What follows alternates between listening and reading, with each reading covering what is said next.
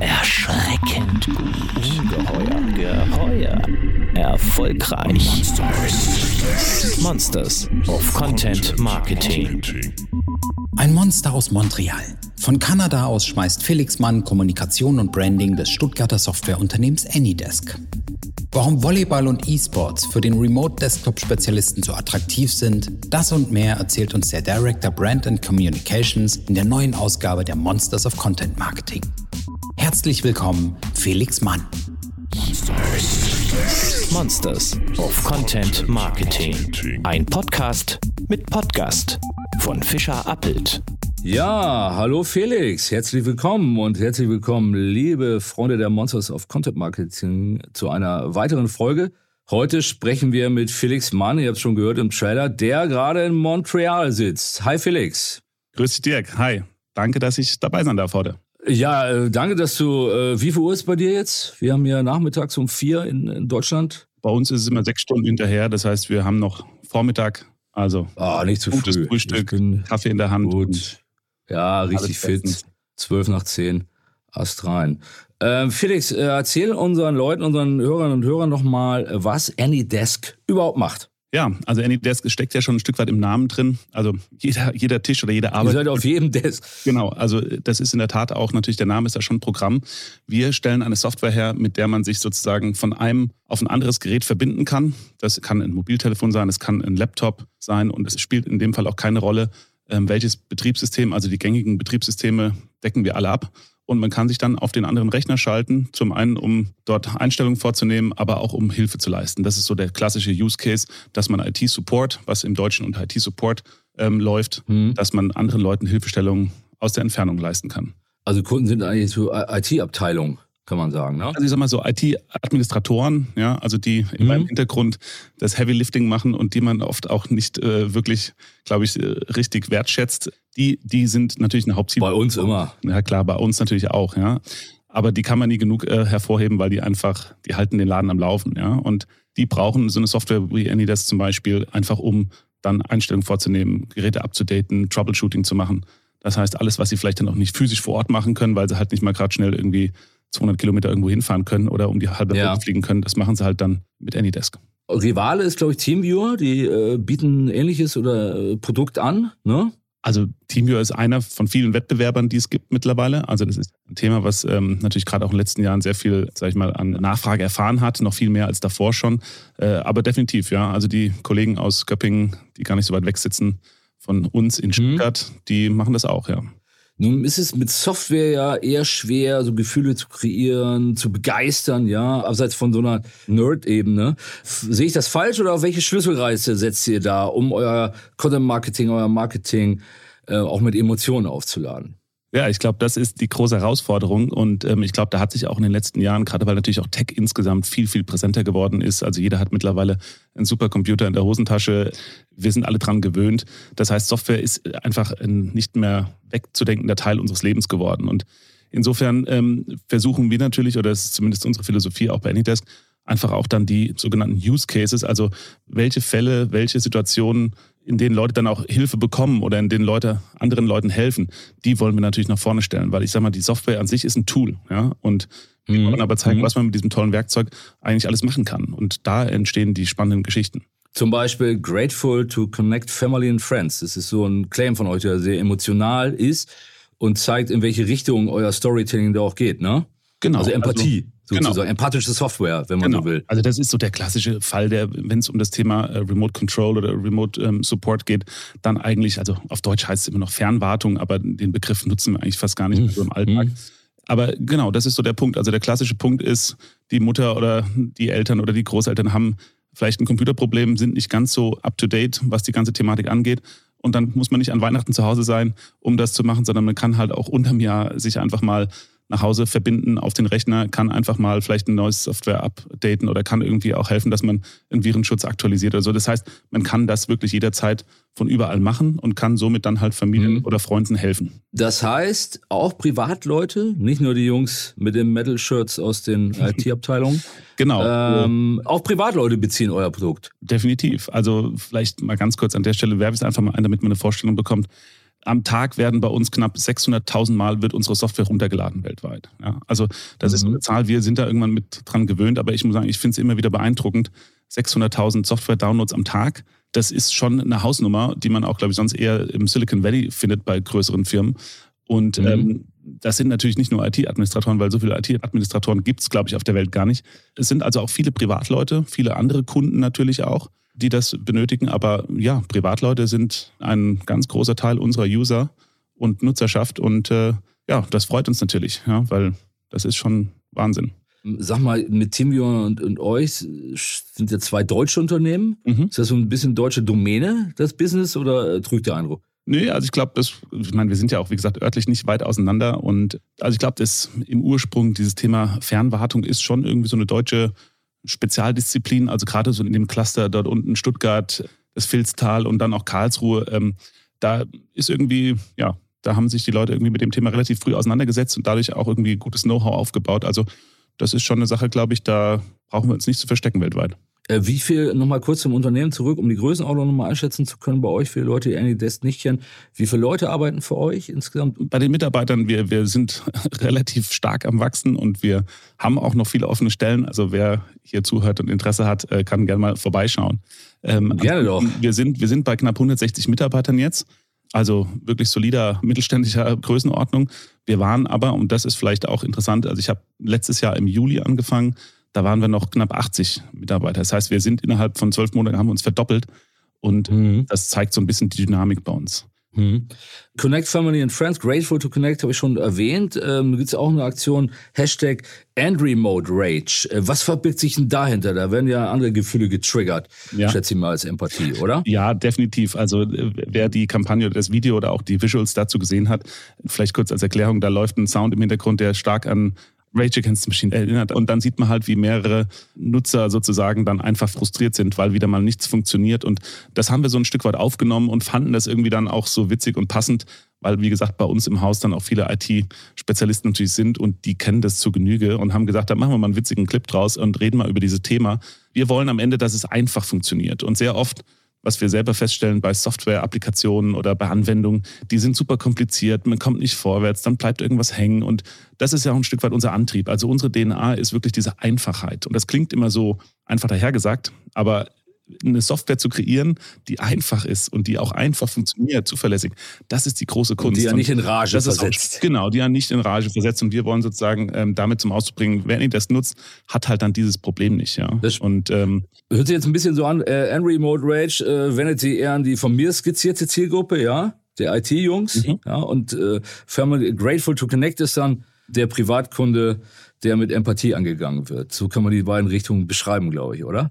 Also ich glaube, da gibt es auf jeden Fall eine große Übereinstimmung, wobei das ist mir auch ein bisschen fließend, weil ich meine, auch im privaten Bereich äh, hat ja keiner von uns Lust, irgendwie stundenlang mit irgendwas rumzueiern und, und es ist einfach nicht ähm, selbsterklärend, sondern unser Ansatz ist wirklich für IT-Anbieter, aber auch für Privatleute, ja, die da das gleiche Produkt nutzen.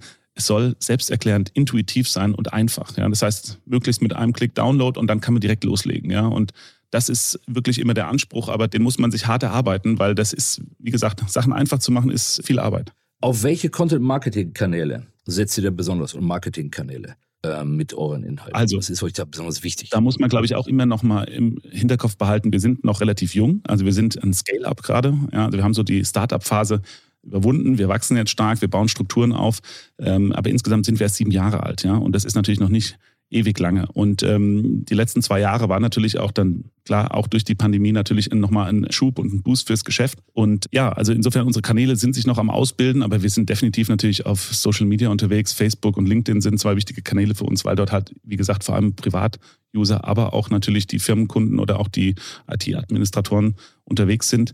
Dann Instagram haben wir neu aufgesetzt und äh, ja, da wird bestimmt auch noch ein bisschen mehr dazukommen, aber wir müssen halt auch schauen, dass wir es dann ähm, inhaltlich abdecken können. Ja. Ihr macht aber auch was äh, über eure Website. Da gibt es ähm, jede Menge Erklärtexte im Blog, ja, so klassischer Help-Content. Ihr macht auch Video-Tutorials über YouTube.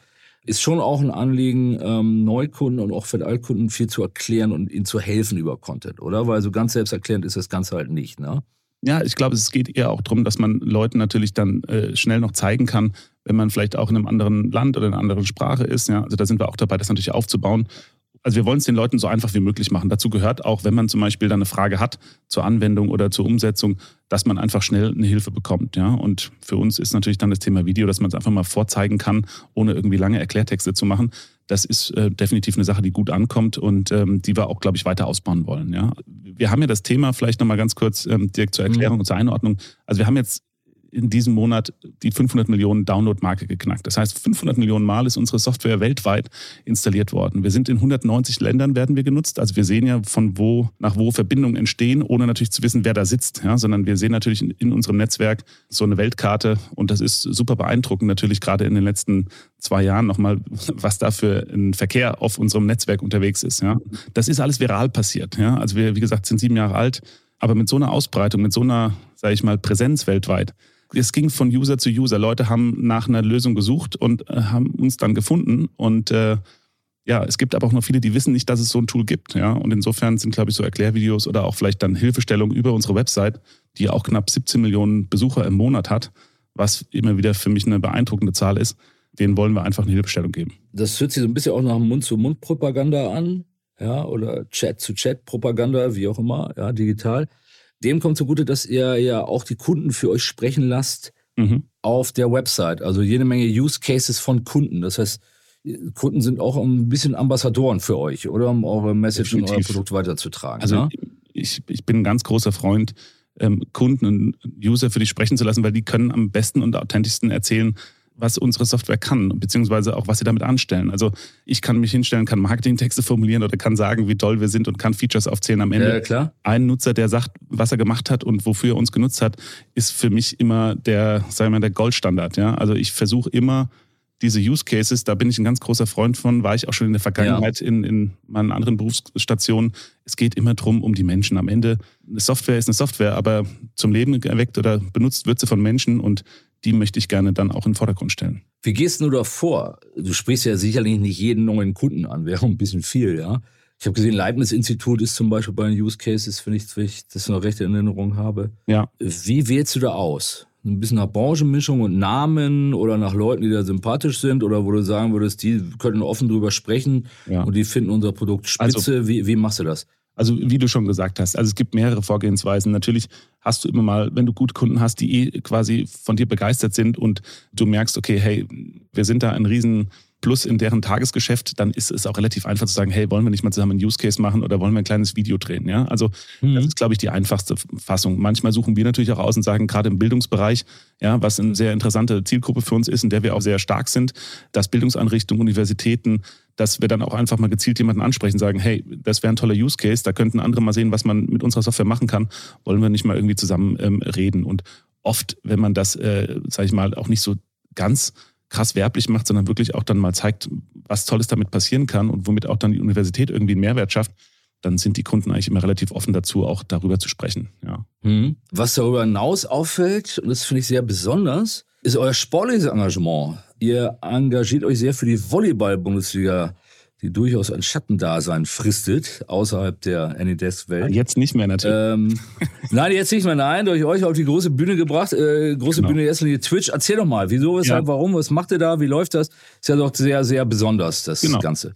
Also, ähm, in der Tat, also wenn man erstmal sieht Anydesk und dann äh, Volleyball-Bundesliga, dann sieht man auf den ersten Blick keinen Connect. Ähm, deswegen, äh, in der Tat, ich erkläre das jetzt mal gerne. Also ich bin in der Vergangenheit, ich war aktiver Volleyballer und das ist auch definitiv eine Sportart, mit der ich sehr passioniert unterwegs bin. Also das ist ein Grund, äh, aber sicherlich nicht der einzige, weil nur zu sagen, ich sponsor irgendwas, damit man irgendwo präsent ist, das, da, da glaube mhm. ich nicht dran. Ja? Sondern da ist auch ein Use Case dahinter. Also die Jungs ähm, von ähm, Spontent, so heißen die aus Düsseldorf, ist ein relativ mhm. junges Startup.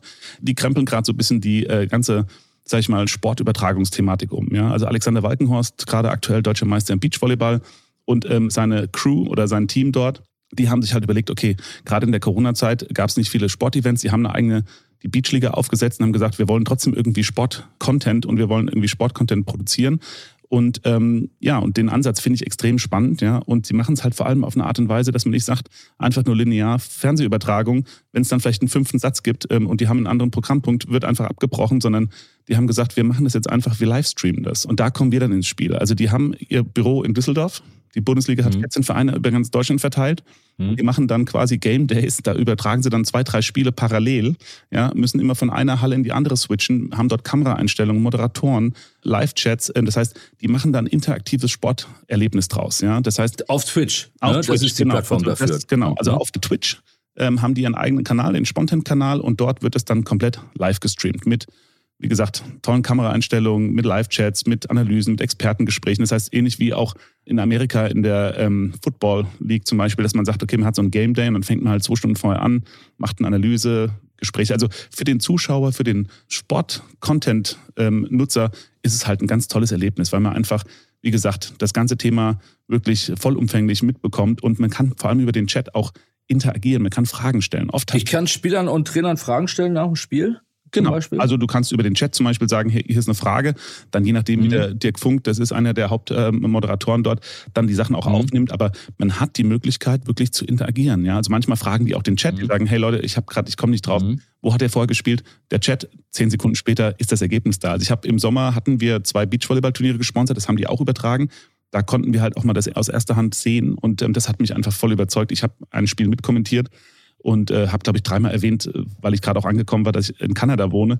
Und dann hat der Chat irgendwann gesagt, okay, wir haben es jetzt verstanden, du kommst aus Kanada, ja. Und also man hat dann sofort, man kriegt sofort dann auch vorgezeigt, Feedback. hey, macht mal weiter oder es ist gerade nicht so spannend oder ähm, Wa- Was, was macht ihr denn noch außer Sponsor und deiner Moderatorentätigkeit dann ab und zu mal, ja? Seid ihr noch stärker äh, engagiert oder zahlt ihr einfach nur ganz normal, wie ein Nee, Sponsor also es macht? ich, Oder? dieses Pay for Play, also nur Zahlen, das finde ich auch langweilig im, im Sponsoring-Bereich. Also das kann man machen oder ist man auf irgendeinem Trikot drauf. Ja, es gibt auch Wettbewerbe für uns, die das machen. Da halte ich nicht viel von, sondern wie gesagt, zum einen ist dieser Use Case da. Die nutzen also AnyDesk, um überhaupt dieses Erlebnis auch darstellen zu können. Ja, das finde ich spannend und das war so mit einem Genau, das wäre auch nochmal äh, Grundvoraussetzung. für mich noch gar nicht Genau. so klar raus. Ja? Also eine Grundvoraussetzung für mich war wirklich dieser Punkt, Sie brauchen unsere Software, um sich in die verschiedenen Hallen auf die Geräte schalten zu können, Einstellungen vorzunehmen Gut. und nämlich auch Troubleshooting zu machen. Ja, das ist der erste Punkt. Der zweite ist, Twitch als Kanal ist super interessant, weil ähm, dort einfach auch unsere Zielgruppe, IT-Administratoren oder Leute, die mit Software und mit IT zu tun haben, sehr aktiv sind. Ja, ist ja wie gesagt hauptsächlich für das ganze Gaming-Thema. Ja, und da kommen wir dann vielleicht auch gleich, das ist die Brücke zum nächsten Ja. Thema. Aber ansonsten ist es halt auch für uns, wir haben Wartet schon. Genau, das wartet schon. Ähm, Wir haben sozusagen damit einfach auch ja, ein interaktives neues Forum und wir unterstützen was Innovatives. Und das fand ich halt auch spannend, dass man von Anfang an dabei ist. Dieses Start-up, ja, die sind, wie gesagt, ja noch ganz, ganz jung und ganz frisch bei so einer fast schon Revolution in Deutschland. Ich meine, du kennst dich selbst gut aus im Sportumfeld, aber dass eine Profi-Bundesliga in Deutschland komplett seine Rechte über Twitch also dass alles komplett live gestreamt wird, das ist schon, finde Ja. ich, eine coole Sache. Ja, und das hat mich Und irgendwie. Spontan ist dann, Spontan kann man das Spiel ist sozusagen der rechte Inhaber bei der ganzen Sache dann, oder? Genau, oder genau. wie? Also die haben mit der Volleyball-Bundesliga verhandelt, haben gesagt, hey Leute, lasst Mhm. uns doch dieses Jahr mal was anderes machen. Ähm, und die haben sozusagen dann Bounce House. Unter der Marke Bounce House läuft sozusagen die Vermarktung. Ja, und das ist exklusiv auf Twitch unterwegs. Ja, Und also, auf Twitch erreicht ihr die Zielgruppe, die ihr haben wollt. Also da ist auf jeden Fall eine sehr hohe Schnittmenge. Ja, und ähm, wir müssen es natürlich auch dann, das ist auch für uns Neuland. Ja, aber ich hatte da irgendwie auch Ja. Gesagt, das macht Sinn für uns. Und ja, wir müssen natürlich jetzt sehen, wir haben zum Beispiel in deren Show haben die immer so einen Netman, also der immer so technische Fragen auch erklärt. Und der steht hinterm. Anydesk. Also wir haben wirklich einen Computer, Okay. da steht dann Anydesk drauf und da ist dann zum Beispiel im Hintergrund ein Bluescreen und die Leute im Chat können dann immer entscheiden, wo der Anydesk in jeder Show steht. Ja, das heißt, die können mal, mal steht da. Christine Raker im Heute-Journal, mal steht da irgendwie neben Eiffelturm, mal steht da an der Berliner Mauer. Das heißt, die können sich immer überlegen, wo dann der Anydesk gerade steht. Und ja, das sind halt so kleinere Aktivierungsthemen, die ich einfach extrem charmant und spannend finde. Und ja, es ist, wie gesagt, der erste Anfang. Ähm, gehypter als Volleyball sind eindeutig E-Sports. Ja, äh, das war das Thema, das schon auf uns wartet. Äh, auch da seid ihr engagiert. Auch da, ihr rüstet ja die E-Sports auch mit eurer Software aus. Ja, also ihr seid ja weit mehr als ein Sponsor, sondern quasi auch ein Equipment-Partner. Was ihr ja im Volleyball auch irgendwo seid, aber da ganz besonders, oder?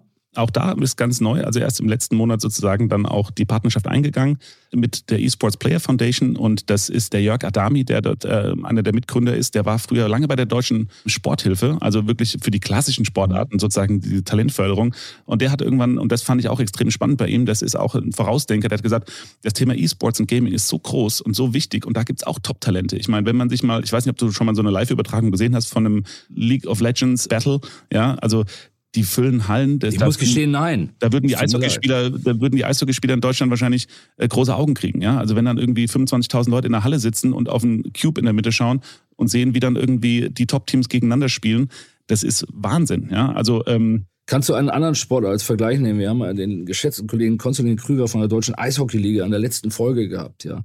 Ja, ja, wie gesagt, natürlich nicht übers Herz. Ich, gut, dann nehmen wir Basketball. Das zu kommentieren. Aber Basketball wird wahrscheinlich genau Gerne. das Problem sein. Aber nein, ich, Oder Volleyball. Ja, genau, Volleyball auch. Also auch beim Volleyball ist ja genauso. Also ich, ich muss sagen, ich war selbst beeindruckt. Das ist auch nicht meine Welt. Da habe ich mich auch gleich bei uns intern geoutet, ja. weil ich wusste auch nicht, wofür LOL am Anfang steht. Also ich weiß, wofür es steht. Ja, das wusste ich sogar. Kontext, ja. genau. Ähm, aber nichtsdestotrotz, das ist ein, ein Riesenthema. Es gibt so viele Leute in Deutschland, die spielen, die zocken, ja, die, sag ich mal, in der Freizeit das machen. Aber es gibt halt auch ganz viele junge Top-Talente und die eSports Player Foundation hat sich quasi auch zur Aufgabe gemacht, die zu unterstützen und zu schauen, wie man in die Weltspitze fortstoßen kann. Ja? Und die geben dann Hilfestellung bei Coaching, Ernährung, dann auch für die Eltern, vielleicht auch Thema Ausbildung. Das heißt, die machen das gesamthaft. Da geht es nicht darum, irgendwie nur so, äh, wie kannst du noch schneller werden, sondern du als ja. Athlet, als Leistungssportler, der damit auch Geld verdient und der damit auch irgendwie seine Zukunft gestalten will, wie können wir das machen? So, dann sind wir ins Gespräch gekommen und auch natürlich beim Gaming ich glaube, die Hälfte unserer Belegschaft äh, spielt selber und kennt sich bei dem Thema aus. Ja? Das heißt, das ist einfach eine ganz hohe Übereinstimmung zwischen Leuten, die im IT- und Softwarebereich arbeiten und dann aber auch privat oder nebenher außerhalb der Arbeitszeiten dann auch spielen. Ja? Und das ist einfach ein spannendes Feld und wir haben eine Software, mit der man dann zum Beispiel ein Top-Talent, das irgendwie gerade in die Weltspitze vorstoßen will, der ist super gut, der hat tolle Reaktionszeiten, der trainiert sein Gaming aber vielleicht ist sein Computer halt noch nicht auf dem aktuell besten Stand oder vielleicht hat er da noch nicht die letzten zwei Prozent rausgeholt. Und dafür gibt es Experten, die aber oft nicht im gleichen Ort sitzen wie der Spieler. Also wird dann AnyDesk genommen, um einfach dem sage ich mal, dem Spieler seinen Computer zu optimieren. Und die sind natürlich mhm. in dem Bereich auch sehr sensibel. Das heißt, die lassen da auch nicht jeden ran. Das heißt, hat auch was mit Vertrauen, mit Sicherheit zu tun. Und ja, wenn man natürlich dann mit AnyDesk einfach diese Verbindung herstellen kann und der Experte kann den Computer optimieren, dann ist das sozusagen unser Beitrag und unser Use Case. Und auch das hat mich überzeugt und dann dachte ich mir, hey, da machen wir auch mit, ja, weil die sind auch noch ganz neu. Ja, ist eine ideale Verknüpfung von Marketing, Sponsorship und, und Partnerschaft ja auch. Genau. Und halt ja, allem also, auch gelebt. Ne? Also das ist bei uns im Haus. Also wir werden bestimmt auch demnächst mal ein Top Spieler oder einen Coach mal zu uns ins Haus holen und mit unseren Kollegen, die sich irgendwie freitags abends treffen, um äh, irgendwie gemeinsam zu spielen oder gegeneinander, dass man vielleicht ja. auch mal bei uns einfach so ein Bootcamp macht, ja, und dass man Leute irgendwie dann auch mal von einem Profi was zeigen lässt. Also für mich sind es immer Sachen, die ich auch gerne innerhalb der Belegschaft aktivieren will, weil sonst sind sie auch so blutleer. Also ich finde immer so mhm. Partnerschaften, mhm. wo man auch nicht teilhaben kann als Mitarbeiter oder als Kollege, finde ich einfach immer ein bisschen langweilig. Sag mal, Teamviewer sponsert doch Manchester United, wenn ich das richtig sehe, oder? Glaube ich, habe auch schon mal sowas gehört, ja. Also ähm, ist denn äh, ist ähm, der große Fußball mit, mit großen Summen ähm, mhm. ja. auch ein Thema für euch? Habt ihr mal darüber nachgedacht, wenn ihr eines Tages an die Börse gegangen seid, für die Kollegen von Teamviewer, die Milliarden, die dann auf euch einprasseln, dafür zu ähm, verwenden? Oder fühlt ihr euch im E-Sports zukunftsgerichtet und eine Sportart aus der dritten Reihe, eine sympathischen Sportart aus der dritten Reihe wie Volleyball doch äh, wohl so, ohne da weiter nach oben zu gucken. Also ich kann von uns sagen, wir fühlen uns gerade sehr wohl und ich glaube, wir haben auch noch ganz viele spannende andere Felder, auf denen wir uns betätigen können. Zu einem großen Investment im Fußballbereich, ja, ich sag mal so, kann man machen, ja, und, und wenn man auch die Mittel hat, kann man das sicherlich machen und auch das Thema Marken und Aufmerksamkeit ist, sicherlich ein, ein, wichtiger Punkt. Wie gesagt, ich bin immer ein Freund von äh, Sponsoring oder Partnerschaften, die man halt dann auch richtig leben und aktivieren kann und die auch irgendwie im Verhältnis stehen. Ja, ähm, ich finde ja. aus Marketing-Sicht, ich bin auch Marketier, ich überlege mir dann halt schon, wenn man die Summen sieht und auch so diese Laufzeit, ich finde es spannend. Also sage ich auch ganz ehrlich, natürlich habe ich dann gesehen, okay, in der Hochphase der Corona-Pandemie ähm, macht man einen Deal, kriegt, glaube ich, auch für das, was man bekommen hat im Vergleich zu davor, äh, ich glaube, Chevrolet war das irgendwie einen guten Deal. Ja, ähm, mhm. ja mhm. jetzt müssen sie halt beweisen, dass sie das auch aktivieren können. Und da habe ich bisher immer auch mal Leute gehört, die das anzweifeln oder auch mal stark irgendwie mhm. hinterfragen. Mhm. Aber ja, also wie gesagt, ich finde es auf jeden Fall spannend und mal schauen. Wir, wir gucken das ganz entspannt Obwohl, an. Wir machen Cristiano Ronaldo, Cristiano Ronaldo beim Anydesk-Trikot wäre auch nicht so schlecht. Also ich sag mal so, die Farbe würde natürlich bei Manchester United uns wesentlich besser stehen, aber wie gesagt, wie gesagt, wir haben eigentlich mit dem Fußballthema in dieser Größenordnung, also das ist für uns einfach nicht interessant, ja. Also wir bleiben dabei. Was aber interessant ist, sicherlich, äh, wir sprachen hier über Content auf, deinen, äh, auf euren eigenen Kanälen mhm. und äh, über Partnerschaften und Sponsorship, Medienarbeit. Mhm. Ähm, da finde ich, wenn ich das recht recherchiert habe, findet man euch noch als junges, aufstrebendes Unternehmen eher in, in Tech-Medien, mhm. Spezialmedien. Ne? Äh, wie wichtig ist PR auch im Verhältnis zu eigenen Kanälen und was sind eure Key-Medien? Sehe ich das richtig? Das ist doch sehr also B2B und, und Tech-Medien. Hast du, hast du gut Punkt gebracht. Also natürlich war in der Vergangenheit, auch weil wir noch nicht diese Aufmerksamkeit und auch diese, diese öffentliche Präsenz hatten, ähm, also sag ich mal, bis jetzt vor knapp einem Jahr oder jetzt fangen wir wirklich an, auch stärker auch in die Außenwirkung oder in die Öffentlichkeitsarbeit zu gehen, ähm, waren wir hauptsächlich in den, in den Tech-Medien unterwegs. Und das ist, glaube ich, für einen Softwarehersteller, der irgendwie ein Softwareprodukt hat, mit dem wir auch unterwegs sind, ist es natürlich erstmal die Hauptzielgruppe, weil da sitzen halt mhm. die Administratoren, sie schauen sich dann halt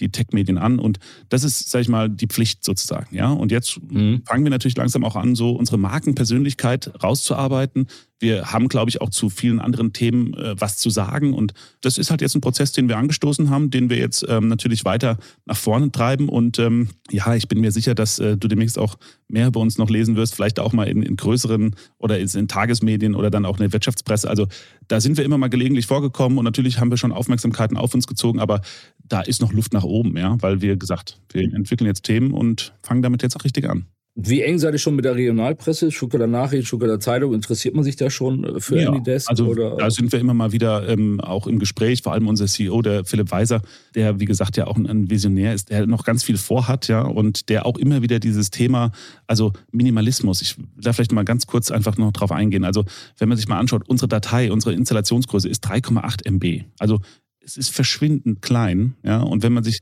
Konkurrenten anguckt, die sind teilweise mit der Installation fast zehnmal so groß oder auch noch größer. Oder wenn man sich anschaut, ich glaube, Microsoft Teams, ähm, wenn man das installiert auf seinem Rechner, sind 500 MB, ja, oder um, um den Dreh rum. Mhm. Das heißt, für uns ist halt auch das Thema, zum Beispiel zu sagen, bei 600.000 Downloads am Tag, ob ich jetzt 600.000 mal 4 MB runterlade oder halt 200, ja, das ist halt auch ein Riesenthema, wenn es um Stromverbrauch, um Rechnerkapazitäten, um andere Themen angeht. Das heißt, auch da ist eine Dimension, über die würde ich in Zukunft gerne noch ein bisschen mehr reden, weil das ist eine Sache, die, glaube ich, ähm, man sieht es jetzt bei der Bitcoin-Diskussion, da geht es darum, wo wird denn das eigentlich gemeint und was für Energie wird denn dafür aufgewendet? Ja, Leute reden immer nur über Bitcoin, aber ich glaube, dieses Bewusstsein, dann auch zu sagen, wenn ich am Rechner was mache, ja, und wenn ich viel Online-Zeit habe, zu was führt denn das? Ja, ich glaube, da fängt gerade eine Diskussion an, die ich sehe und da wollen wir natürlich dann auch irgendwie, sag ich mal, ein Augenmerk drauf richten, weil das ist schon wichtig. Ja? Also das können wir nicht ignorieren auf Dauer. Du arbeitest von Montreal aus, also Unternehmen sitzt in Stuttgart. Wie schwer ist es da, deutsche Pressekontakte